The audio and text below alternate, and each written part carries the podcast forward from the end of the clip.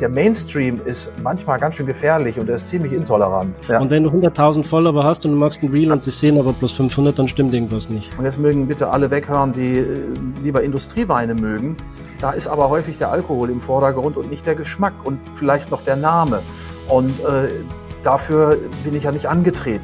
Was ich daran schade finde, ist, es handelt sich um ein landwirtschaftliches Produkt, was aber keinen Gewinner kennt. Das kennt nur Ausbeutung. Warum glaubst du, haben so viele Weinkenner einen Stock im Arsch?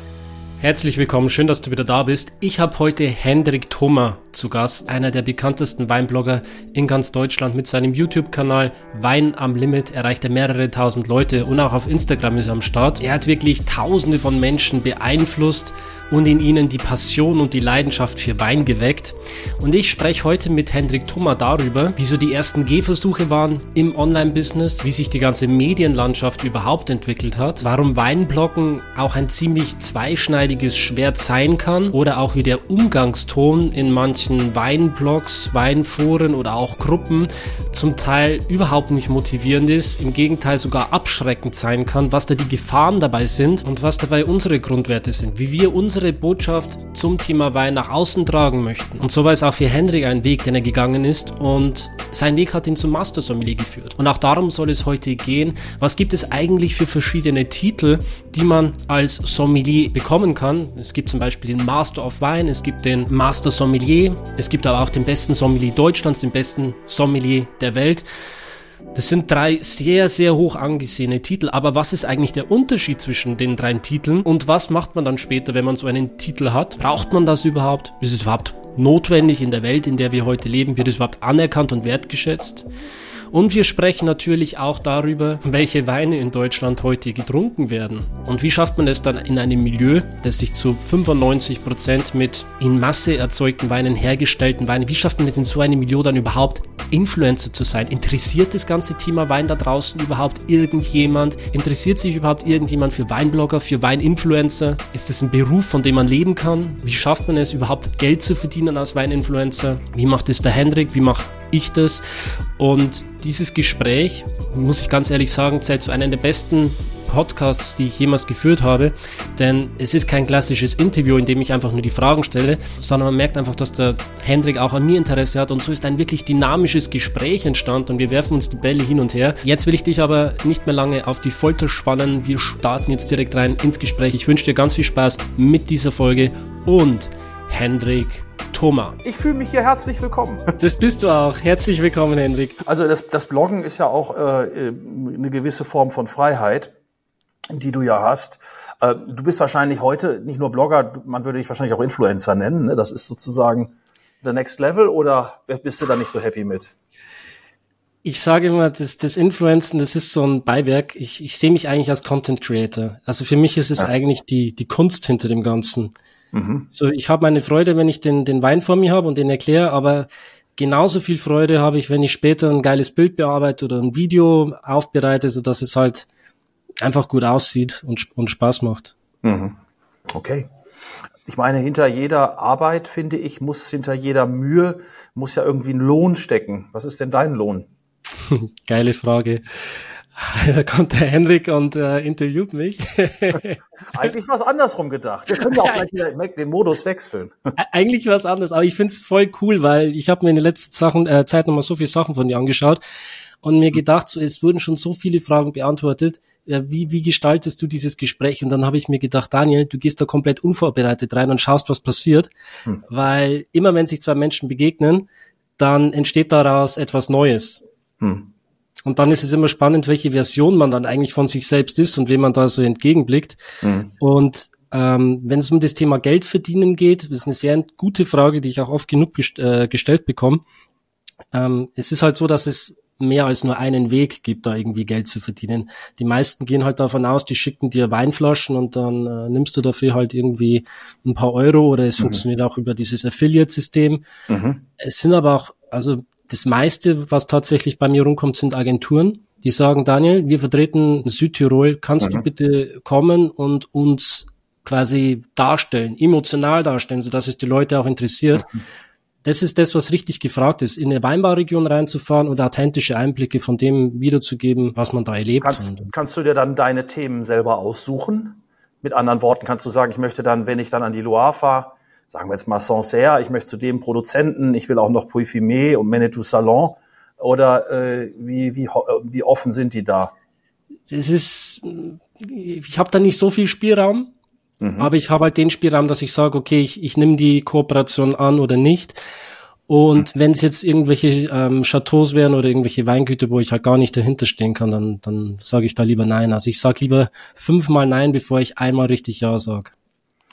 Ja, das ist das Leben. Äh, ich würde sogar sagen, man sagt lieber hundertmal Nein als einmal Ja. Aber gut, Verhältnis bleibt ja irgendwie das Gleiche. Also äh, ich finde auch, ich meine, das ist ja ganz wichtig. Äh, du hast ja einen Ruf zu verlieren. Vor allen Dingen, es geht ja nicht so sehr es geht ja auch um dich. Also es geht ja um deine Botschaft und das wollen ja auch deine Zuhörer, deine User, deine Fans, Freunde wollen das ja auch von dir sehen.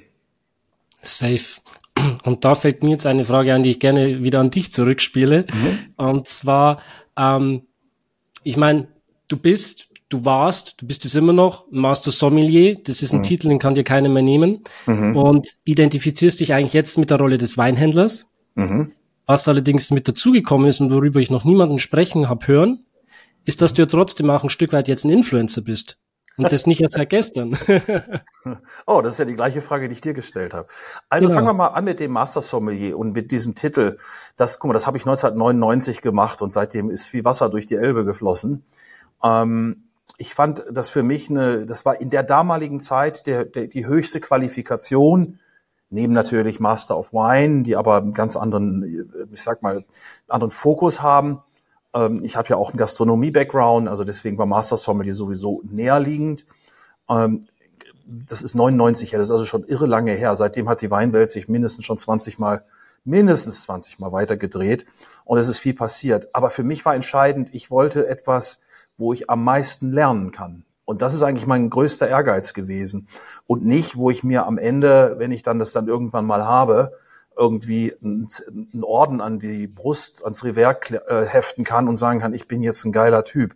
Natürlich kann man, das darf man trotzdem nicht vergessen, geht natürlich eine gewisse Magie aus von dieser Prüfung, spätestens seitdem junge Leute den Film Somm gesehen haben.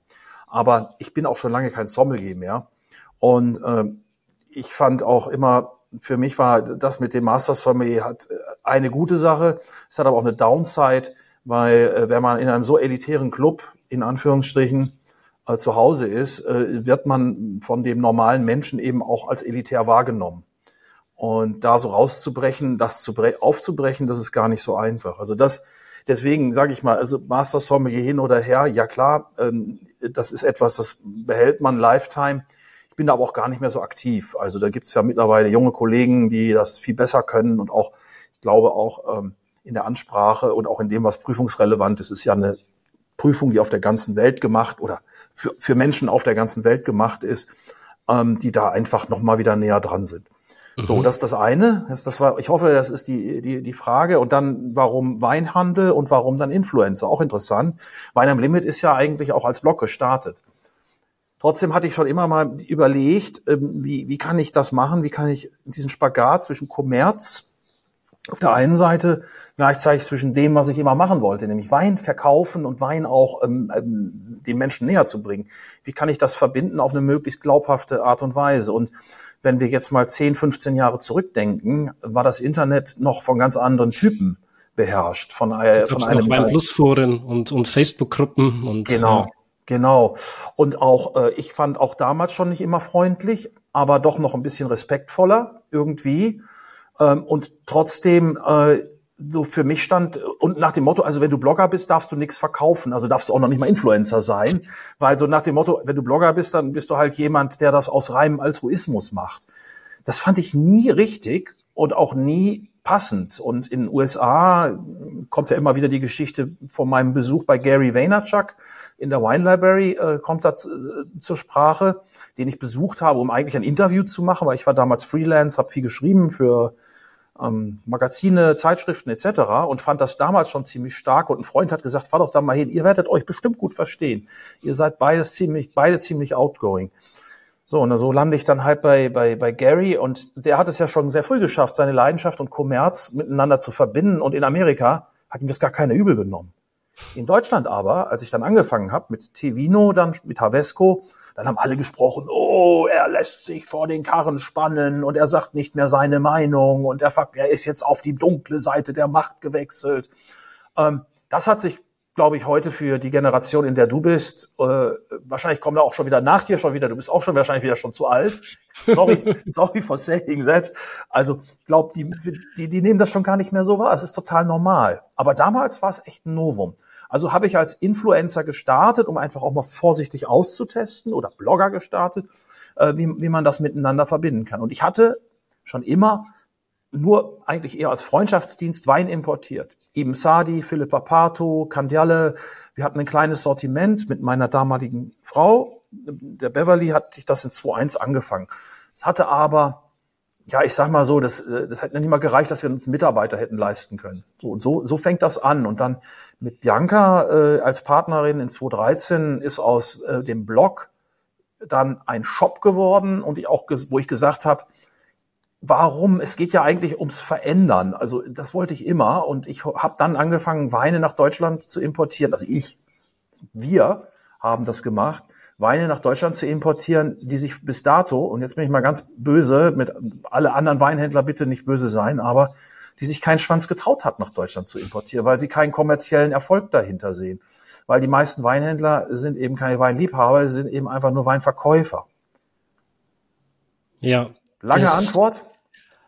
Wie, wie, also in meinem Kopf sind ungefähr 10.000 Fragezeichen oh, jetzt okay, und, und, und, ganz viele Türen, durch die ich mit dir durchgehen möchte. Ja.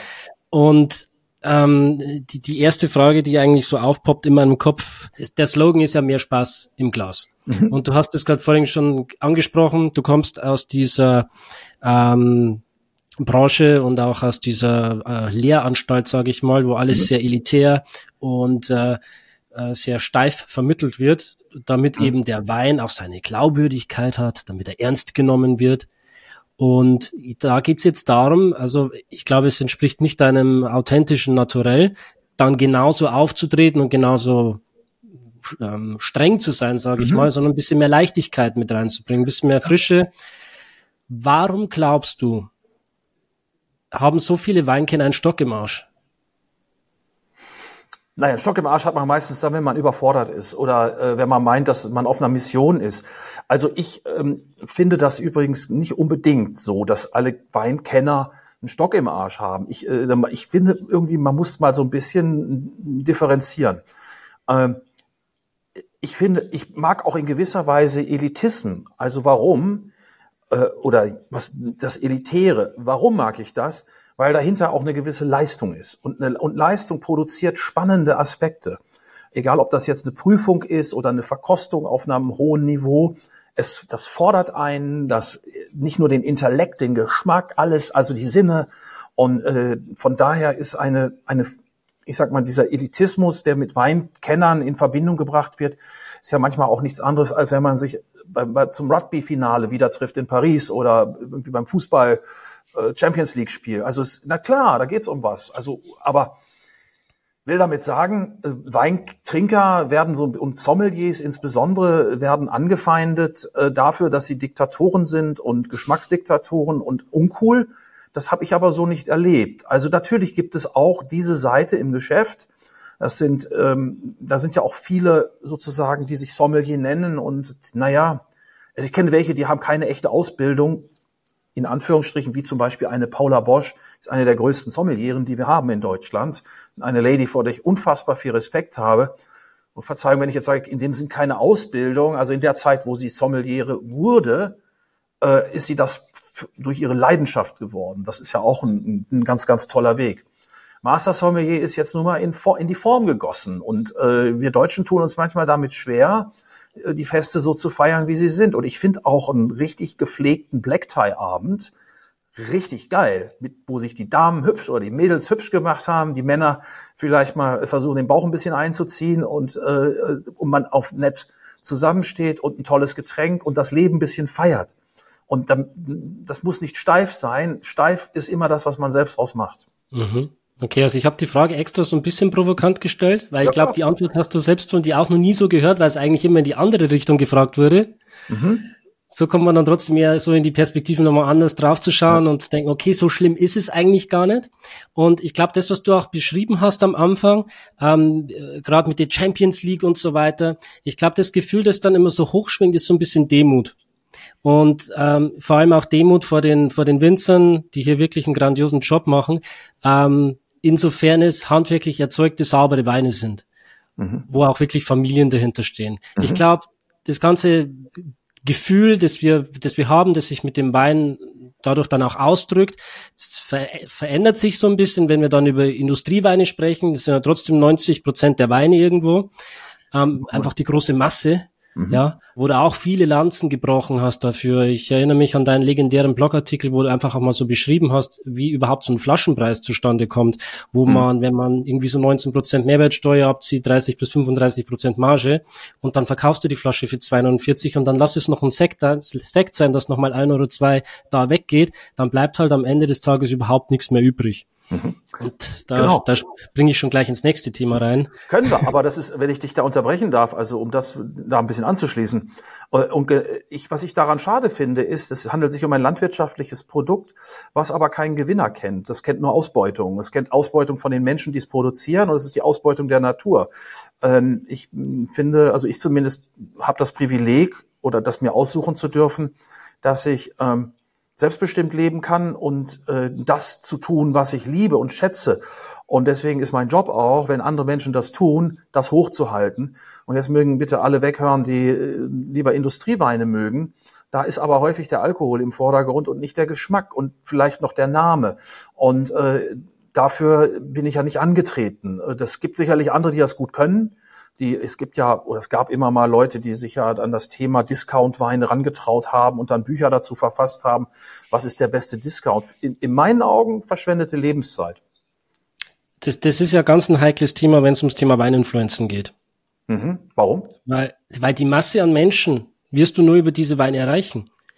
Ähm, ja. Ein richtiger Influencer zu sein, also ich bin ja trotzdem noch ein relativ kleines Licht im Vergleich zu jetzt äh, richtigen Influencern, die 100.000, 200.000, ja, eine Million Follower haben. Sowieso, oder? Also, das ist ja in der Mode ganz anders oder sonst wo. Mhm. Genau, man darf, glaube ich, immer nicht vergessen, dass gerade in der Weinbranche ist das alles noch ein bisschen niedriger skaliert, ein bisschen kleiner. Ähm, gerade in Italien, ich weiß nicht, ähm, ob du dir darüber schon mal Gedanken gemacht hast ob du das schon mal beobachtet hast, aber gerade in Italien gibt's unfassbar viele Weininfluencer. Hm, ich kriege ab und zu mal was mit. Also das ist auch in den letzten Jahren erst äh, so erwachs äh, erwachsen. Da gibt es ja verschiedene Möglichkeiten, das anzusprechen. Wir arbeiten mit einem ganz bekannten Influencer, mit Babakan, also die auf TikTok ihre Videos machen und in deren Videos sie eigentlich aber auch erzählen, wo sie herkommen, was sie machen, was mhm. ihnen wichtig ist, äh, dass sie ihre Weingärten händisch bewirtschaften, biologisch, teilweise biodynamisch, nur mit autochthonen Sorten.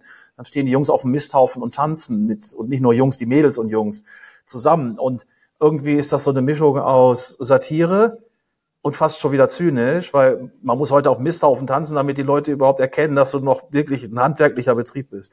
Aber jetzt mal, ja Moment, wo waren wir stehen geblieben? Äh, äh, Influencer, Ich Italien. hätte noch einen roten Faden. Ich kann ihn kurz wieder aufgreifen, ja. wenn du magst. Alle gerne, ja mach mal. Und zwar wollte ich darauf äh, hinausspielen. Es geht ja um das Thema schneller, höher, weiter, immer mehr Follower, Influencer. Wie schaffe ich es da überhaupt noch, diese, diese Zielgruppe zu erreichen? Weil wir wollen ja trotzdem, also ich habe zumindest den Anspruch und du auch, diese fünf bis zehn Prozent Menschen ansprechen, die wirklich Feinwein äh, mhm. konsumieren wollen. Und da ist es so, habe ich die Beobachtung gemacht in Italien.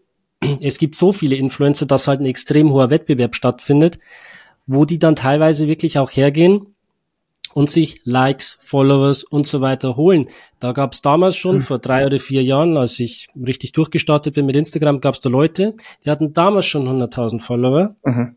Und rat, wie viel die heute haben? Noch, Keine Ahnung, noch, 200? Noch, was kostet das? 1000 Euro? Du wirst es nicht wissen. Aber man, man, ist es, man ist halt aufgeflogen damals, als die Reels eingeführt wurden, weil da zeigt es dir nämlich die Views an. Ja. Und wenn du 100.000 Follower hast und du machst ein Reel und das sehen aber plus 500, dann stimmt irgendwas nicht. Ja, das ist etwas, das habe ich auch schon äh, beobachtet. Ich habe da auch mal irgendwie mal auf Facebook, ich meine, das ist da, wo sich die alten Leute treffen, was zu gepostet und gesagt, also ich meine, man muss schon echt ein armes Würstchen sein, äh, sich seine Follower zu kaufen. Ich sage auch warum. Weil eigentlich geht's da nicht. Also für mich, du kannst mit 100 Followern mehr Content, geilere Sachen machen. Du kannst mit einem geilere Sachen machen als mit 100.000 gekauften. Weil es geht doch, es geht doch gar nicht um Menge. Es geht ja gar nicht darum, wer hat den dicksten, längsten. Da sind wir ja wieder bei Schwanz oder sonst was Vergleich. Ähm, was mich auch in der Weinbranche stört hier, äh, weil, also nach dem Motto, ich habe den 86er getrunken, nee, der 88er ist aber zehnmal besser. Äh, und auch hier geht es dabei, es geht ja um Kommunikation, es geht um Begeisterung, es geht um Spaß. Und äh, wenn du ein kleines Forum findest und die dich mögen und schätzen, das ist zehnmal wichtig oder zehnmal wertvoller, als wenn du eine große Zahl hast, die du irgendwo auf dem Tisch legst. Aber the game ist ja, the more follower you have, umso mehr Kohle kannst du wiederum bei den Agenturen, die euch buchen, aufrufen, weil die ja wiederum gegenüber ihren Auftraggebern sagen, ja, hier, sag mal jetzt hier die Claudia, die hat aber 250.000 Follower.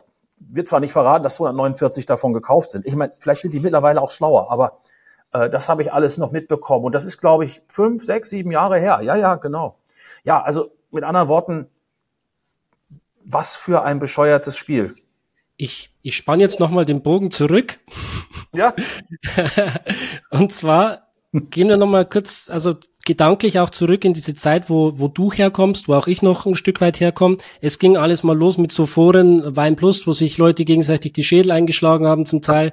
Ich habe ich hab das miterlebt, weil mein Onkel, ne, der ist jetzt, glaube 60, äh, genau zu der Zeit da aktiv war und die dann alle eingeladen hat in seine spanische Wein- und Tapasbar und, und ich habe damals den Service gemacht. Mhm. Und dann sind die alle gekommen und haben die ganzen ähm, Bordeaux-Flaschen aufgereiht und äh, ich weiß nicht mehr genau, was gesprochen wurde. Aber es war schon ein sehr aggressiver Vibe. Es war diese, ich sage jetzt, wie dieser Wein schmeckt und du musst mir jetzt zuhören und das ist das und das. Genau, so dieser Vibe war das. Und es hat sich dann langsam rüber äh, bewegt auf Facebook, wo es dann auch richtig äh, dann mal Leute erreicht hat und auch öffentlich, wo du dann auf einmal so diese Gruppen gehabt hast mit 10.000 Mitgliedern und weh, wenn dann jemand sein Primitivo da drin gepostet hat oder sein, oder sein Grauburgunder, dann wurde ihm komplett jeglicher Menschenverstand irgendwie so äh, abgescholten und dann gab es irgendwie ganz viele Leute, die da gesagt haben, ja, mach ihn fertig, das geht gar nicht.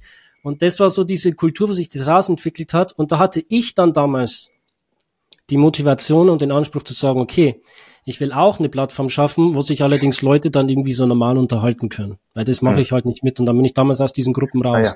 Also eine, eine Gruppe braucht ja Moderatoren. Und wenn Gruppen schlecht gemanagt sind, dann haben sie meistens schlechte Moderatoren und auch schlechte, schlechte Leitplanken definiert. Und ich weiß nicht, von welcher Gruppe du sprichst. Ich bin auch mal in einer drin gewesen. Ich bin da ganz schnell wieder raus, weil ich gemerkt habe, äh, dass unterschwellig eben äh, sehr viel Aggression drin ist und man eigentlich keinen positiven Vibe und Konzent ja, oder irgendwie was, was Gutes, ein Asset dazu beitragen kann. Das Problem ist bei, äh, was du ansprichst hier nochmal mit dieser Generation davor, äh, das waren ja, äh, ich glaube auch so sozial inkompetent, also sich wegen Wein so in die Köppe zu kriegen. Da muss man aber schon wirklich große Defizit, große Defizite haben und das hatten die anscheinend. Denn Wein ist eigentlich ein Getränk, was Menschen so an den Tisch zusammenführt und äh, mal ist was besser, mal ist was schlechter, aber ich meine, in einer bestimmten, in einem bestimmten Niveau ist es äh, kein Grund, sich die Köppe kaputt zu hauen, höchstens mal zu sagen, ich finde den Jahrgang jetzt besser oder das Chateau. Und da gibt es sogar, würde ich sagen, da gibt es sogar ähm, Leute, die das, die das rausschmecken können, diesen Unterschied und auch äh, definieren können. Da kann man ja auch mal zuhören. Aber das Recht haben und das Klugscheißen ist äh, ja ein wel weltweit verbreitetes Phänomen. Und in dieser Gruppe, sage ich nur mal so, es, es ist auch so viel Randomness drin. Also ich meine, ich habe mich immer lustig gemacht darüber, ich bin die Uschi aus Hilfe, ich bin die Uschi aus dem Saarland, ich trinke nur Bier und möchte eine Weinbar im Saarland eröffnen. Und als ich das gelesen habe und dann 300 Kommentare darunter, habe ich gesagt, ich bin raus hier. Ich kann, ich kann meine Zeit nicht mit so einem Schwachsinn vergeuden. Da habe ich gesagt, nein, bitte nicht. Ähm, der Tag hat nur 24 Stunden, ein bisschen schlafen, Familie, arbeiten, alles. Da bleibt dann, für, wenn du in so einen Schwachsinn auch noch eine Stunde investierst, dann äh, ja, kannst du dich auch gleich von der Klippe schmeißen. Hm. Für mein Gefühl ist es immer so diese Energie von unterdrückter Unsicherheit. Mhm. Und wenn das dann einen Adressaten findet, ein, ein Sündenbock, ein schwarzes Schaf, dann richten alle ihren Fokus da drauf, weil solange dieses äh, Schaf dann quasi das Opfer ist und im Fokus von den ganzen Leuten, kann mir nichts passieren. Hm. Ich schmeiß dann noch ein Steinchen hin oder sonst irgendwas und ich bin, bin dann fein raus. So hm. war für mich immer der, der Eindruck. Und wenn dann die Gelegenheit günstig war und ich konnte irgendwie so meinen Senf dazugeben und mich in den äh, Mittelpunkt recken, weil ich jetzt was weiß, dann mache ich mich richtig groß und dann, hm. ja, dann, dann kann man schön diskutieren. Das war immer so diese Energie, wo ich so rübergekriegt habe. Hm. Es gibt ja noch einen anderen Punkt. Ähm, wir haben zu viele Menschen, die schauen auf das, was andere machen und schauen nicht selbst genug auf das, was sie tun. Ähm, man kann auch eine gewisse Zufriedenheit haben. Also ich meine nicht Ignoranz, ich meine einfach, äh, dass man, man muss nicht neidisch sein, man muss nicht, ähm, sage ich mal, andere schmäler machen oder kleiner machen, um selbst besser dazustehen. Äh, man kann Dinge beim Namen benennen, das finde ich gut. Aber äh, wie gesagt, die meisten, upsala, kümmern sich. Das, Mikro, Mikrowelle ist fertig, oder? Die, die Mikrowelle ist an. Aber die meisten gucken eben auf das, was, was andere machen. Jetzt ist aber Schluss hier, meine Familie hier. So, muss da mal schnell, muss mal schnell hier den. Okay. Die habe ich ganz vergessen auszuschalten. Die immer, es ist doch immer irgendwas. Na denn. Gut. Also, schaut mehr auf euch selbst, nicht so sehr. Natürlich, was andere machen und seid großzügig mit anderen, aber seid auch ehrlich und hart, ja. auch manchmal in eurer Meinung, ohne und dem anderen aber zu sagen, also muss differenzieren zwischen dem Menschen und seiner Meinung oder zwischen dem, was gesagt wurde. Mhm. Und, und jetzt endgültig noch mal ein letztes Mal der Bogen zurück. das war ja dann quasi die Zeit aus diesen ganzen Empfindungen, die ich damals hatte, als ich mit Wein angefangen habe. Ich war ja damals auch ein, ein schüchterner Typ. Ich, ich habe mich damals nicht getraut, selbstbewusst über Wein zu sprechen. Also ich hatte auch gar keine Ahnung. Ähm, und dann war ich eingeschüchtert und habe mir gedacht, was ist denn da los? Und habe dann geschaut auf YouTube, was gibt's denn da noch? Und dann bist du gekommen. Mhm. Und dann hat sich alles verändert. Dann habe ich gesehen, wow, der Mensch, der schafft ja wirklich eine geile Community, spricht total normal mit den Leuten und kennt sich noch dazu richtig gut aus. Und da bist du dann quasi gekommen mit Wein am Limit, wofür ich dir sehr dankbar bin. Cool. Ja, ich glaube schon, die Basis sollte immer sein, dass man sein Metier liebt und auch gut beherrscht. Äh, das finde ich ist äh, das schon, also profession, dass man professionell ist. Aber professionell heißt nicht, dass man trotzdem nicht nett sein kann oder man muss kein Arschloch sein, nur um professionell zu sein. Ähm, jeder Mensch ist ein bisschen anders und ähm, jeder hat so sein Metier. Also ich glaube, durch meinen Sommelier-Job hatte ich auch das Glück, das erst lernen zu können, so zu kommunizieren. Ich hatte na, vorher das Problem eher, ich war wirklich sehr schüchtern. Ich habe Koch mal gelernt ursprünglich.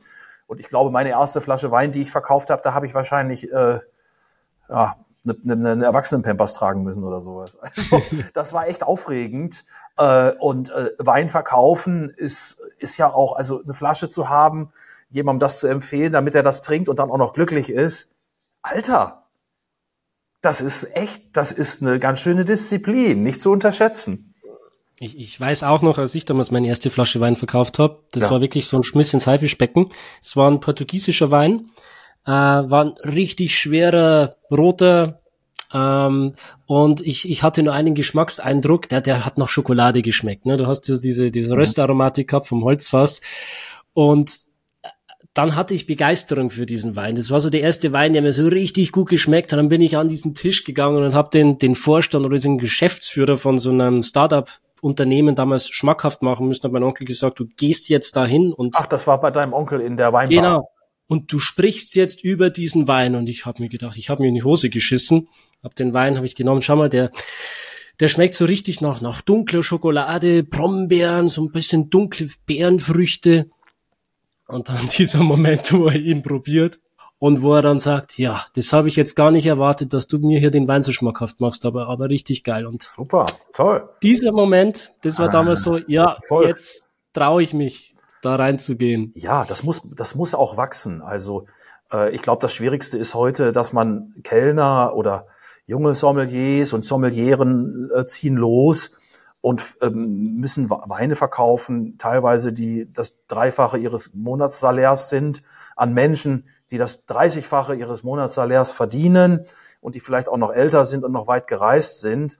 Aber, und deswegen, das ist total wichtig, wieder, um wieder bei sich selbst zu sein, Passion sells. Und das ist auch, und wenn, wenn du es schaffst, das hast du ja anscheinend, äh, und das ist der Job eines Sommeliers oder eines Weinverkäufers, ähm, erstmal A, den Gast ein bisschen lesen zu können. Ich glaube, das kommt später auch noch stärker, weil das hat viel damit zu tun mit Menschenkenntnis, Psychologie und auch mit Ritualen, die natürlich etabliert sind. Aber äh, entscheidend ist, dass du den Geschmack deines Gegenübers lernst und zwar nicht nur, was er gerne schmeckt, sondern auch, wie viel er kann, wie viel er trinken sollte, um einen schönen Abend zu haben. Also ein besoffener Gast, zum Beispiel in einem Restaurant, nützt einem gar nichts, außer die Kasse ist voll vielleicht. Aber wenn jemand richtig voll Hacke ist, wird es auch leider meistens ziemlich geistig schmal. Und man erinnert sich dann am nächsten Tag nicht mehr so gerne an dich. Nope, nope. Also von daher alles richtig gemacht. Das, äh, und, und äh, ich finde es super, dass es Menschen gibt, auch ähm, die offen genug sind, auch das anzuerkennen und vielleicht sogar merken, dass da Unsicherheit ist oder noch nicht so viel Erfahrung. Aber äh, das ist auch etwas, was ich sag mal, man von Älteren vielleicht lernen kann. Älteren, bin ja selbst älter. Aber äh, dass man auch Großzügigkeit braucht und äh, dass auch Ältere den Jüngeren gegenüber auch großzügig sein sollten. Und äh, ja klar, na trotzdem, am Ende äh, muss es auch funktionieren. Absolut. Gut, jetzt stelle ich mal wieder eine, eine normale Frage.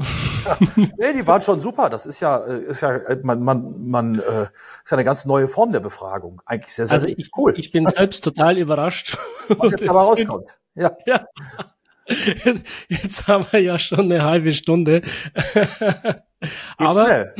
Ich, ich habe noch eine, eine Frage, die ich gepackt habe vorhin ähm, als es darum ging, nochmal um diesen Master Sommelier. Ich hatte ja deinen Kollegen auch schon hier auf dem Podcast, den Maximilian Wilm aus, aus Hamburg. Ja. Da, ich glaube, da habt ihr auch einen sehr guten Draht zueinander, der hat ja. auch einen Podcast. Und der kommt ja auch aus dieser Sommeliers-Ecke. Er ist sogar damals quasi der beste Sommelier der Welt gewesen mit diesem Titel. Das ist aber schon noch mal was anderes wie das, was du gemacht hast, oder? Das ist mehr aus dieser Wettkampfrichtung. Ja. Äh, also Sommelier, ich glaube, Deutschland, Europa und dann hat er auch, ja, irgendwie, der Welt, ich bin mir nicht sicher, es wäre der Sommelier Weltmeister, äh, der von der ASI, da hat er dran teilgenommen, das weiß ich auf alle Fälle. Äh, und ist ja unter die letzten 20, was ja schon eine irre Leistung ist. Nee, der ähm, und der Mark Almert haben das damals gewonnen, deswegen ja, waren die auch schon mal hier. Hm? Der, der Mark Almert, der ist Sommelier-Weltmeister geworden sogar. Also der ja. äh, lustigerweise, den habe ich ja auch in Hamburg mal kennengelernt, als das ist ja äh, ein unfassbares Talent, das ist ein Genie. Nein, man muss trotzdem zwischen dem äh, der Prüfung Master Sommelier und dem Wettbewerb ganz klar unterscheiden. Ein Wettbewerb hat einfach eine andere Dynamik, auch mit Publikum. Bei Master Sommelier, äh, auch wenn es natürlich in der, in der Form meistens immer darum geht, Weine blind zu erkennen, äh, ein gutes theoretisches Wissen zu haben und auch äh, eine gute, sicheres Auftreten und Performance zu machen, ist das sozusagen bei dem, bei der Prüfung nochmal anders angelegt. Insofern auch, dass das ja über einen längeren Zeitraum geht mit einer gewissen Vorbereitung. Und bei diesen Wettbewerben ähm, meistens ja dann auch, stehst du dann ja mit Kollegen aus Frankreich, Italien, der Schweiz, Portugal, England, USA, Brasilien und Indonesien und wo sie alle herkommen, dann in einem Wettbewerb, der ja nur ein paar Tage dauert, wo du dich natürlich auch vorbereiten musst. Vieles ähnelt sich, äh, trotzdem glaube ich, ist die Prüfung nochmal was anderes für den Und um es jetzt richtig kompliziert zu machen, schmeiße ich noch den Master of Wine mit in den Ring. Ja. Ach gut, dass du es fragst, weil äh, das wird nämlich total gerne verwechselt und äh, ich habe einen heiden Respekt vor Leuten, die diesen Master of Wine Titel gemacht haben. Ich weiß nicht, ob du sie kennst. Caro Maurer wäre sicherlich mal auch ein toller Gesprächspartner. Ähm, Konstantin Baum, der kommt auch aus Bielefeld. Also ich glaube, ja, der ist aus Bielefeld, ich aus Gütersloh. Wir sind Ostwestfalen und äh, der ja auch ein erfolgreicher YouTuber ist. Und äh, das ist, ich würde mal sagen, der Fokus ist etwas anders. Ähm, nennen wir es vielleicht mal so, Master Sommelier wäre vielleicht der Vergleich mit dem Ingenieur ganz gut, also eine gewisse Praxis und da, dass Dinge funktionieren und äh, Dinge erklären und äh, Dinge ja zu verkaufen. Beim äh, Master of Wine ist es ja eine eher akademische Ausrichtung, also fast eher ein Doktor mit Dissertation, mit verschiedenen Levels, die man ja vorher durchlaufen muss. Gut, muss man bei Master Sommelier auch, um überhaupt zur Endprüfung zu kommen. Ähm, aber ich würde sagen, der, der eher einen theoretisch-akademischen Background hat. Während beim MS der ganz klar der Verkostungs- und ja, der Präsentationsmodus stärker berücksichtigt wird. Mhm. Also das sind beides unfassbar hochwertige, krasse Ausbildungen. Jetzt vielleicht noch die Frage an dich.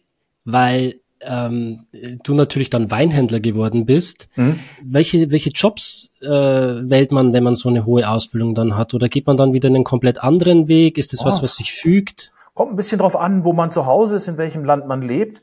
Also bei Master of Wine sind ja doch viele, die dann später eigentlich Positionen im Handel betreiben und zwar auch in allen Bereichen. Also ob für Waitrose oder für Aldi oder ähm, für ähm, Barry Brothers in Rudd, eines der ältesten oder das älteste Wein der, oder älteste Weinhaus der Welt, glaube ich, in London mit einem unfassbaren Portfolio. Ich glaube, die haben sogar fünf Master of Wine.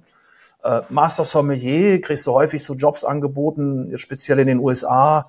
Ambassador für Krug oder äh, Restaurantketten in den USA, von denen es ja echt viele gibt, die ziemlich hochwertig Wein verkaufen. Also für die Wolfgang Puck Gruppe dann hast du auf einmal äh, 20 Restaurants und hast ein Millionenbudget, für das du Wein einkaufen kannst und musst die Karten machen. Und das Training. Ähm, als ich das geworden bin, war das echt noch ein richtiger Restaurantberuf. Also es hat echt keinen Schwanz in Deutschland interessiert, ob man das nun war oder nicht. Und, ähm, aber äh, gut, so ein paar in der Szene, die wussten das. Und äh, man hat das gemacht, um für sich selbst irgendwie viel zu lernen. Und dieser monetäre und kommerzielle Aspekt, der ist eigentlich jetzt erst in den letzten 20 Jahren richtig stark geworden. Mhm. Aber ich, ich finde es gut, so diese intrinsische Motivation zu leben, weil du wolltest ja es von dir aus, du wolltest von dir aus lernen und damals gab es ja auch noch nicht so geile Quellen wie heute, das muss man auch sagen. Bücher. Ähm, heute, Bücher, ja, oder heute, heute gehst du ins Internet, ähm, suchst ein paar gute äh, Leute raus und hast dann verlässliche äh, Quellen mhm. auch von Leuten, die aus ihrer Erfahrung sprechen.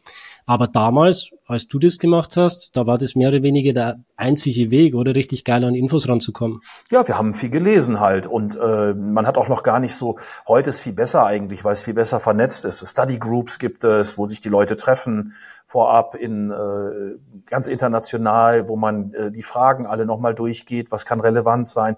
Also dadurch ist die Prüfung an sich äh, komplexer geworden. Schwierig war sie immer schon. Also, äh, denn wenn du die in einem Buch verinnerlichen musst, dann eignest du dir auch so ein enzyklopädisches Wissen an. Und da waren natürlich dann die Buchreferenzen Hugh Johnson, Jancis Robinson, Weinenzyklopädia, die man mehr oder weniger eigentlich, na, ich will nicht sagen auswendig kennen musste, aber äh, man musste schon Bescheid wissen. Und das Besondere ist ja an beiden Prüfungen, ob Master of Wine oder Master Sommelier, dass der Weinfokus nicht auf ein Land oder einen Kontinent geht, sondern eben über die ganze Welt. Also das kann dann eben von Australien, Südamerika bis Portugal, Madeira äh, und Azoren bis die, äh, Osteuropa bis über Sake bis über früher noch sogar Zigarren und Digestive und und und reichen. Also weites Feld.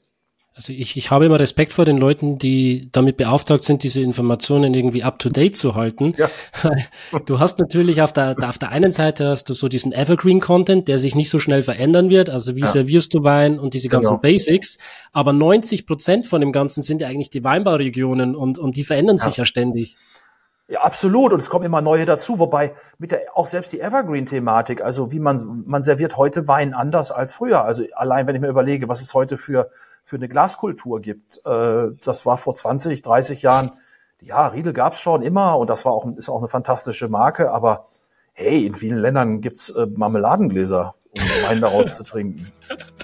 Also, äh, in Süditalien, hä? Ja, zum Beispiel. Das kann auch Spaß machen am Strand irgendwie oder irgendwie in einer Pinte zu sitzen. Ich meine, am Ende geht's ja auch um, um, um einen coolen Lebensstil. Und nochmal, es geht nicht ums Besserwissen, es geht auch nicht darum, andere klein zu halten, sondern es geht darum, eigentlich in unserem Job, wenn man Master of Wine ist, Master Sommelier, eigentlich auch ein guter Botschafter für, diese, für, für das Thema Wein zu sein. Mhm.